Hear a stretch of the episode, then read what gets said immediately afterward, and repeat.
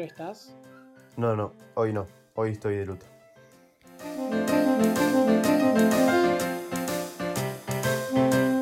Claudio, ¿vos estás? No, no estoy. Me estoy haciendo un café y me falta poner los pantalones todavía. Ah, bueno, está bien, está bien. Santi, ¿estás? No, eh, ahora estoy haciendo un Hulk de arcilla verde. Ahora cuando termino te, te escribo. Largamos, invitado número 5 de esta segunda tanda. Un bostero hasta la muerte, tuitero de aquellos y un hermoso escritor que tiene el placer de, escribir para el canciller y nos deleita todos los miércoles con su sección, el señor Claudio Conti. ¿Cómo estás, Claudio? Sí, estamos. Hoy es un día que estamos ahí. Dos, tres puntitos. Eh, día difícil, noche complicada. Se durmió poco. Pero bueno, adelante. Yo le, le escribí el. Hoy estamos grabando a jueves, para que la gente se pueda situar. Jueves 26 del 11. Exactamente. Y yo le escribo el martes a Claudio y le digo, Claudio, ¿te parece hacer una entrevista para el podcast? Eh, charlamos un poco de fútbol, de, de- de tu trabajo, etcétera. Y no sabía que hablar de fútbol iba a convertirse eh, hablar de la muerte de Maradona. Nunca se me imaginó. Y ahora estamos en esta situación tristísima que, que- que uno no puede con su alma, la verdad es esa. Pero, ¿cómo, cómo viviste vos eh, el día de ayer, eh, el miércoles que falleció Maradona? em, que vos que lo viste campeón del mundo. ¿Qué estabas haciendo vos el día que murió Maradona? Estaba almorzando. Estaba, estaba acá en casa almorzando y estábamos viendo la tele, cortan por un último momento y ahí ya dice que lo están reanimando, que no lo podían sacar. Y bueno, ahí en- empecé a mirar las redes, a cambiar de canal, que al final uno termina desinformándose más, porque lo único que hace es cambiar de canal y no termina escuchando Claro. ninguno. Pero bueno, ya todas las, las señales eran que la cosa estaba, estaba mal. Incluso eh, en algo que escribí anoche, eh, puse que había algunos tweets ya un rato antes de algunos que tienen información y demás, que ponían cosas muy Diego Armando Maradona, uy no, con el Diego no, y ya uno ahí se olía que algo venía. ¿Y cuántos milagros pedimos y nos cumplieron? Y, y uno, no- una no iba a salir, es así. Hay una que no sale. El último. Qué, qué locura, qué, qué tristeza. Y vos, yo te vi escribiendo, escribiste un montón eh, ayer en Twitter respecto a lo de Maradona. Y vi que cuando, cuando Argentina sale campeón del mundo en el 86, vos tenías nueve años, ¿o no? Nueve años. ¿Te acordás patente del mundial a esa edad, más o menos, o no? Todo, todo, todo me acuerdo. Me acuerdo de cada partido, me acuerdo dónde estaba. Me acuerdo Corea, el partido con Corea, estaba, eh, lo tuvimos que ver en un bar el segundo tiempo porque fue el casamiento de un amigo de mi madre, del que mi madre encima era testigo. Así que Oh. eh, no, me- no nos quedó otra que ir. Eh, me acuerdo de cada partido, me acuerdo de cada partido. eh, me acuerdo lo que era la calle, Avenida Directorio, después de cada triunfo la gente se iba para el obelisco. ¿no? Me acuerdo el día del partido con Inglaterra, porque con mi madre habíamos ido a, a San Telmo a hacer unas compras, no sé qué. Esas cosas que a uno le quedan grabadas. Y la final iba a la casa de mi abuelo abajo de la mesa. En posición indio, abajo de la mesa, mirando el, tel- el televisor. Qué lindo. Eh, bueno, ahora sí, ¿te parece que larguemos con las preguntas? Vamos con las cinco preguntas, sí. ¿Querés arrancar vos? Dale, arranco yo. Dale. Bien, cinco preguntas para que responda incorrectamente, volvemos a aclarar por las dudas, no sea cosa. Un periodista, Eh, Bajul, el club más chico de Europa, el Real Madrid. el peor vicepresidente de la historia del país, Ah, eso es muy difícil. Eh, Pellegrini, el mejor 9 del fútbol argentino hoy. Soldano, Y por último, un restaurante. eh, Kentucky. Muy bien. Ahora voy yo, ¿eh? Eh, Claudio, tu bebida favorita. Coca-Cola, Un lugar ideal para jugar al ajedrez. la 12, El mejor deporte. el básquet, Un ídolo de Boca. Villarreal, El peor jugador de River, del plantel actual. Borré. Qué grande es Rafa. ¿Sabes que cuando pasó Me Robbie, sorprendió la última. cuando pasó Robbie nos dijo, el- decimos la misma pregunta, la del ídolo de Boca, y nos nombró a Saturno. Saturno, bicicleta. Campeón del 92. Ah, Saturno, una cosa loca. Él tiene un problema igual. eh, él odia más a Berti. Oh, sí, nos contó. Lo que pasa es que yo soy un poquito más grande que él y el, el- el que nos traiciona. O sea, yo no viví, si bien la viví, no recuerdo la traición de Gareca y Ruggeri porque era muy chico. Pero yo viví la traición de Villarreal. No, Robbie, Robbie se volvió loco, ¿no? Se empezó a contar todo lo de Berti y tiene un- un- una carga enorme para él, lo de la traición. Es un hombre muy apasionado. No, pero aparte fue lo de Berti, que después deriva en lo de mm, eh, lo de King, El Robbie King, sí. que después deriva en su apodo. Entonces Sí. fue como una anécdota de como siete minutos que nosotros estábamos que no sí, podíamos sí. que nada, que no creer nada. Deriva en cómo se hizo irlandés. Exactamente. Sí, tal cual. que que gane Irlanda. Ay, Dios mío. Claudio, eh, yo a vos te, te conocí con, con la sección Hoy Inmortales del Canciller, que me fascina, que yo la leí ya unas cuantas veces. Eh, es más, ayer, justo antes de que pasara toda la tragedia, leí el capítulo que sacaste de Alvear y a mí me, me encanta porque siento como que es una cercanía que tenés con el lector. eh, con la historia que no es tan sencillo de, tenerla, porque hay muchas veces que la historia eh, tiene muchos tecnicismos, muchos nombres, muchas eh, cosas en las que se pierde. Y vos le metes, no sé, algún refrán, le metes alguna frase, algún paralelismo, tenés esa facilidad para escribirla. ¿Tuviste siempre? ¿La adquiriste? ¿Cómo, cómo es eso? En realidad es un estilo de escritura que a mí me gusta y que siempre escribí un poco así. En mis artículos y demás siempre apunté a eso. Me pareció interesante hacerlo con la historia, porque uno ve que se lee poca historia o que resulta a veces como pesado, como denso, ¿no? El tema de la historia. Entonces tratar de acercarla un poco en un lenguaje un poco más coloquial. Como digo, en la, primera columna eh, tiene una bajada en la que explica lo que se intenta hacer. Lo que está, lo, que está bueno es que después uno vaya y busque más, ¿no? Eh, esto es una carilla y medio, o dos carillas, a veces un poquito más. Eh, entonces, bueno, hay que acotar, hay que cercenar datos, hay que seleccionar qué se pone y qué no se pone. Y uno no entra en el debate y en el análisis de la política macroeconómica del gobierno, Claro. de Alvear, que no, eso está en un, en un montón de libros y está perfectamente explicado y escrito mucho mejor de lo que lo haría yo. Pero la idea un poco es eso, es acercar la historia y después que cada uno busque eh, un poquito más, que hay un montón para, para buscar y para entretenerse y aprender. Y aparte te Claro. traemos una historia que, que la verdad es apasionante. Es muy linda, muy linda. Los idas y vueltas, eh, es increíble. Eh, y es verdad eso que decís, que actúa como disparador en muchos casos, porque yo me pasa que la leo y veo, no sé, algún nombre que no me suena, alguna batalla, lo que sea, y voy y lo busco en el momento. Y eso está bueno, porque no es solamente recopilar información de lo que escribís, sino que de las cosas que busco a partir de lo que escribís. Y vale por un montón. Bueno, esa es la idea, esa es la idea, que dispare y que, y que veamos un poco más. Otra cosa que yo vi también es tu, tu blog personal, el WordPress, que también tenés una, una manera de escribir que es, es muy linda, muy, muy pasable, que está bueno, no, es, no, no, no se te complica ni con la historia ni con esas cosas también más personales. Sí, yo siempre escribí desde muy chico. Es mi forma de expresarme con mayor facilidad y con mayor llegada. Me, me cuesta mucho más hablar. me- ese blog dio un poco lugar a esta columna de- del canciller. En, en enero yo escribí dos, dos artículos, uno son los dos de las invasiones inglesas. Y ahí se me ocurrió, dije, a ver si armo algo con toda la historia. Y armé un- una especie de programa que no se cumplió para nada, solo lo de las invasiones inglesas, creo, eh, porque la idea era otra, era ir a, a hechos mucho más anecdóticos. Después lo fui enlazando por presidencias y sistemas de gobierno, me parece que quedó un poco más prolijo y entendible, ¿no? como más lineal. Pero el, el Totalmente. germen fue, fueron esos dos artículos de WordPress. ¿Tu amor por la historia de dónde sale? Porque bueno, ya nos contaste que desde chico te gusta escribir, pero ¿siempre te gustó escribir sobre esto? ¿O era algo así por, por no sé, capaz de escribir más cuentos o lo que sea y te eh, derivaste por esto? No, la historia me gustó siempre. Digamos, era mi, mi materia en la que me iba bien, en historia. ¿La única? no, no mucho más. El resto había que pelearlas, pero historia iba, historia iba.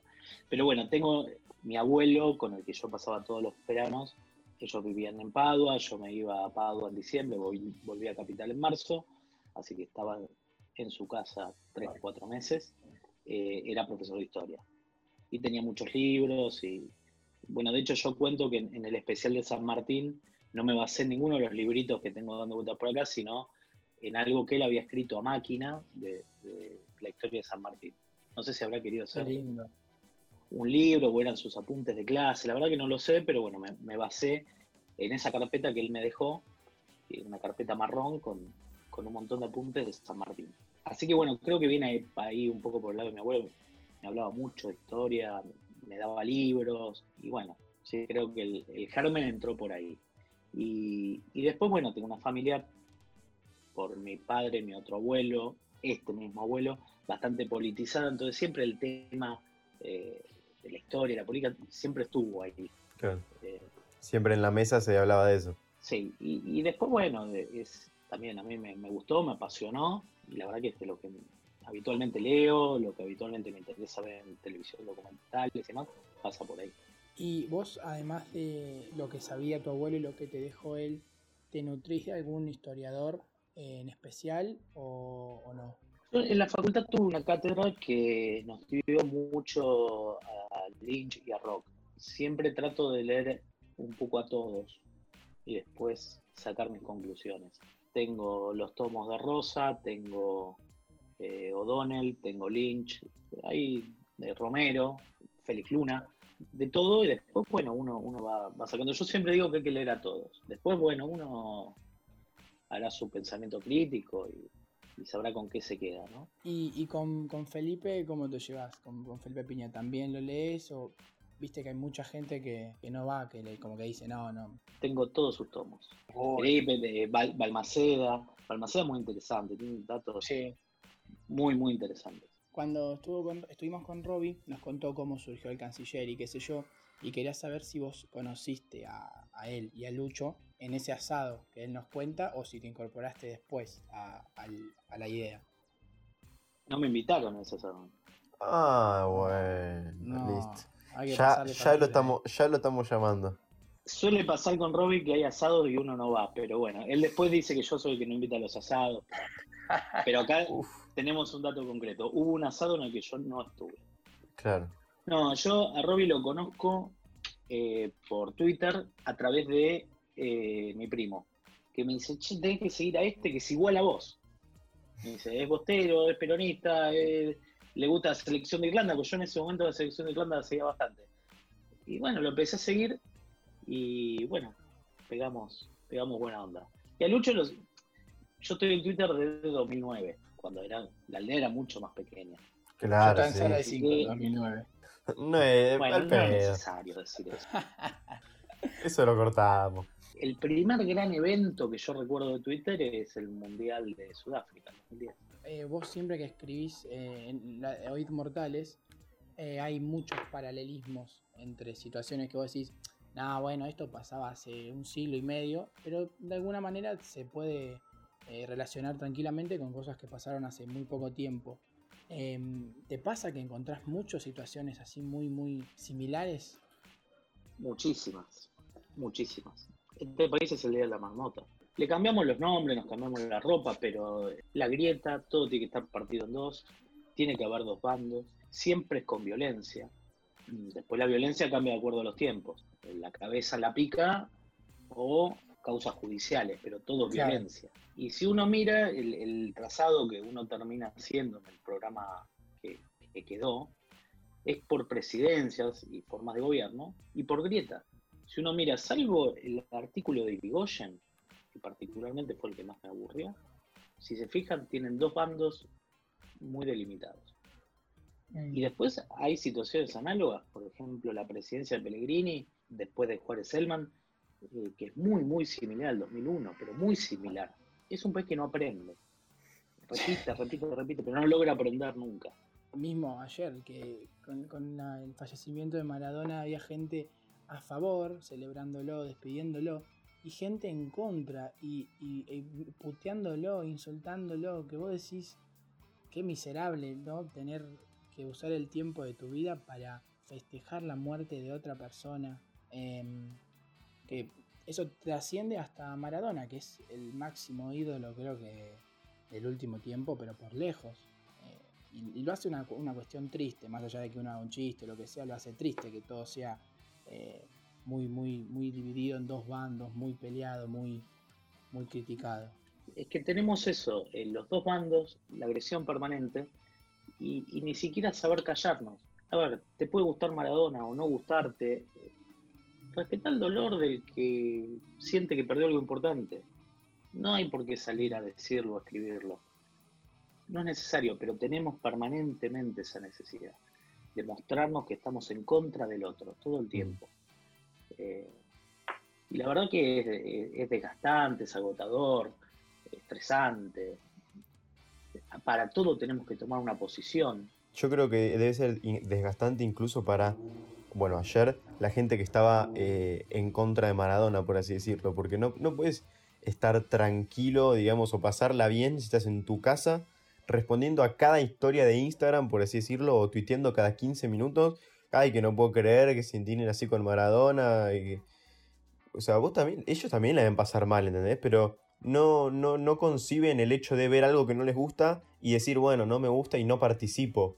Ponele, porque si no te gusta, puedes hacerte a un lado. No tengo por qué participar. No tienes que saltar a, a pelearte con todo el mundo, estar en contra de todos y polarizar hasta un casancrem, no sé. Es inentendible. Porque si algo no me interesa, no tengo. Me, siento a leer un libro y qué sé yo, el que quiere ir a la casa de gobierno que vaya y lo despida. Pero no, es meterse en el barro innecesariamente. No, es incomprensible. Pero es como una droga, ¿eh? Es como una droga, es eh, la necesidad de estar metido en, el balurdo este. Y eso yo lo veo mucho también en Twitter, y justo estábamos mencionando en Twitter, aprovecho y te pregunto, ¿Twitter siempre fue así como es ahora? De que por cada cosa saltan 350 personas a putearse entre todos. Y con el crecimiento lo, que hizo fue que son más personas. Pero también es global. Uno mira al presidente de Estados Unidos como tuitea y mm.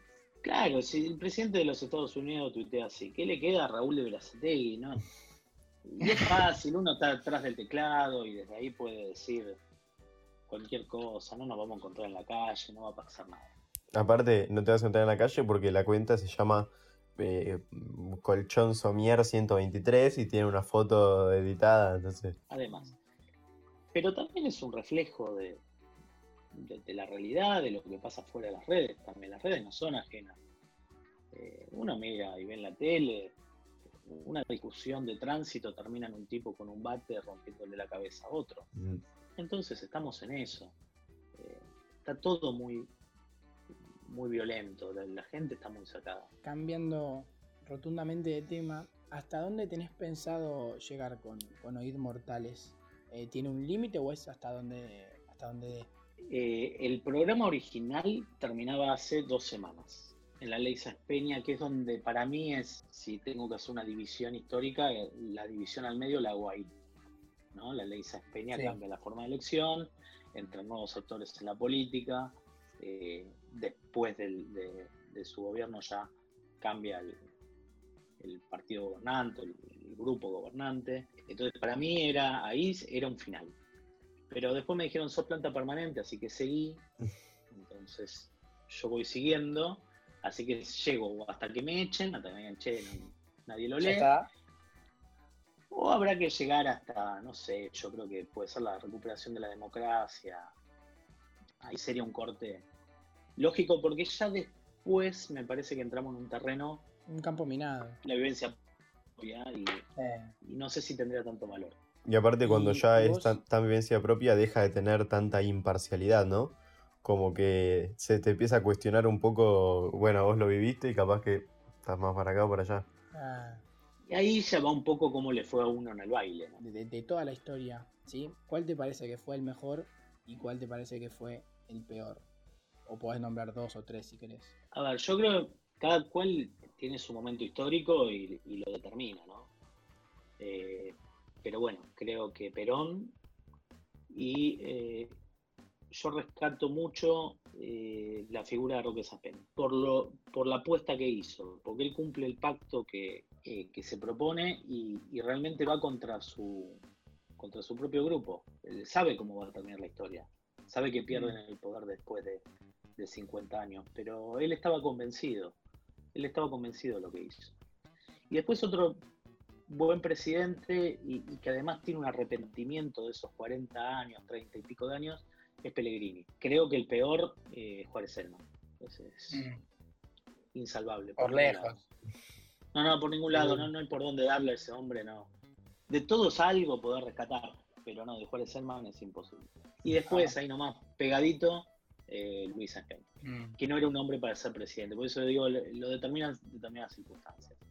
Eh, el tema, bueno, ahí para parar a Roque, Roca y Mitre lo ponen al padre eh, para sostener su régimen. Mm. De hecho, Juárez Selman no creo que es el único presidente que no tiene una calle de los de antes del 80, ¿no? Del 80 para, para abajo. Tiene un pueblo en Córdoba y una calle allá, ¿no?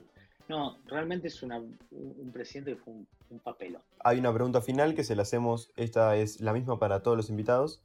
Eh, primero Santi ahora y después yo. La mía es, ¿qué preferís saber? Bueno, muy atinada mi pregunta justo para hoy. ¿Qué preferís saber? ¿Cómo o cuándo te vas a, morir? Eh, ¿Cuándo? Pero vas a estar contando los días, no vas a poder hacer nada así. Es imposible. No, para, para aprovechar el tiempo. Y además, si te dicen cómo, o sea, si de esa forma te vas a morir mañana, te vas a morir dentro de 15 años. Claro, claro. Te va a atropellar un colectivo y puede ser en cualquier instante. Aparte te dicen, no cruzo la calle. Bueno, pero capaz que el colectivo descarriló y cruzó toda la peatonal. ¿No sabes? Yo ahora, por ejemplo, con el tema de los bares en la calle, tengo hecho un estudio de que en esquina no hay que sentarse en los bares por cómo viene el tráfico, si chocan, para dónde van los coches. Hay que mirar el sentido del tráfico antes de sentarse en un bar ahora. imagínate, dice que me voy a un colectivo, no voy nunca más a un bar en la calle. Ningún lado. Hermosa enseñanza. Miren siempre el sentido del tráfico. Eh, y contar qué puede rebotar. Exacto. Mi pregunta es, ¿cuál es, si tenés, tu palabra favorita? Obviamente es boca. Está bien. No podía ser de otra manera. Claudio, muchísimas gracias. Espero que te hayas sentido cómodo, que la hayas pasado bien. Eh, y te prendiste al toque, no sabes, le escribí y al minuto ya me contestó que sí, le puso la mejor onda y eso vale por un montón. Eso lo agradecemos más que nada a nosotros. Sí, totalmente. Así que lo dejamos por acá. Eh, Agradecemos que estén nuevamente escuchando un episodio. Ya no sé ni cuántos vamos de altura. Eh, nos encontramos de nuevo el jueves con programación habitual. Exactamente. Chau, chau.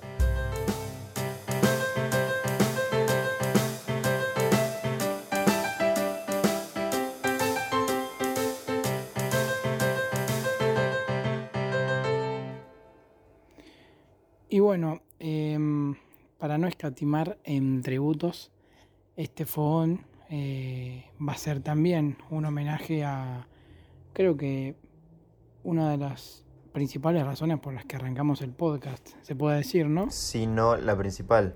Exactamente. Eh, una fue La paja y el aburrimiento y la otra fue eh, Últimos cartuchos, que para los que no saben, los que no están al tanto, terminó este viernes que pasó, viernes 27 de noviembre. Em, como la pegué con el día, ¿vieron? Y nada, nos deja un gran vacío porque era un programa que nos acompañó desde siempre, desde el inicio de la cuarentena hasta acá. Y no lo podemos ver más, ¿o no? Sí, queda a ver, como siempre, ¿viste? Capítulos viejos, cosas que hayan quedado em, en internet, en YouTube. Pero sí, saber que no se hace más es saber que por más que puedas ver lo que ya quedó, eh, va a haber un momento en el que te vas a quedar sin. Eh, un formato que es indefinible, porque tiene el video, o sea, tiene el formato audio, el formato para ver por YouTube, el formato etcétera, que es revolucionario, o sea, es excelente. Em, y bueno, los protagonistas, eh, Martín, Miguel y, y, Luquita Vicky ahí como de sostén, son los cuatro unos grosos. Sí, sí. Agradecer a ellos que tampoco lo van a escuchar, pero no importa, creíamos pertinente y absolutamente necesario hacerlo por habernos dado la idea para el podcast sin, sin querer y por habernos acompañado toda la cuarentena, que como yo digo siempre, y sé que para Santi también es así, es eh, una de las pocas cosas que nos ayudó a no pegarnos tres tiros en las dos rodillas eh, durante toda la cuarentena. Yo tengo tres rodillas. Em, Ah, bueno. pero, pero sí, tal cual. Ojalá que el día de mañana alguno de los cuatro principales de últimos cartuchos pueda estar algún día en el programa. Ojalá. Sería Ojalá. locura. Y bueno, por supuesto que no está a la altura de- del fallecimiento de Diego, pero es otro homenaje que queríamos hacer porque se va una gran parte de lo que fue tu vida en algún punto. Eh, yo lo último que quiero decir es que la vida es así, una de Libby y una de Kuli. Te puede tocar también un Takawishi, pero generalmente no. Es una de Libby y una de Kuli. Hermoso.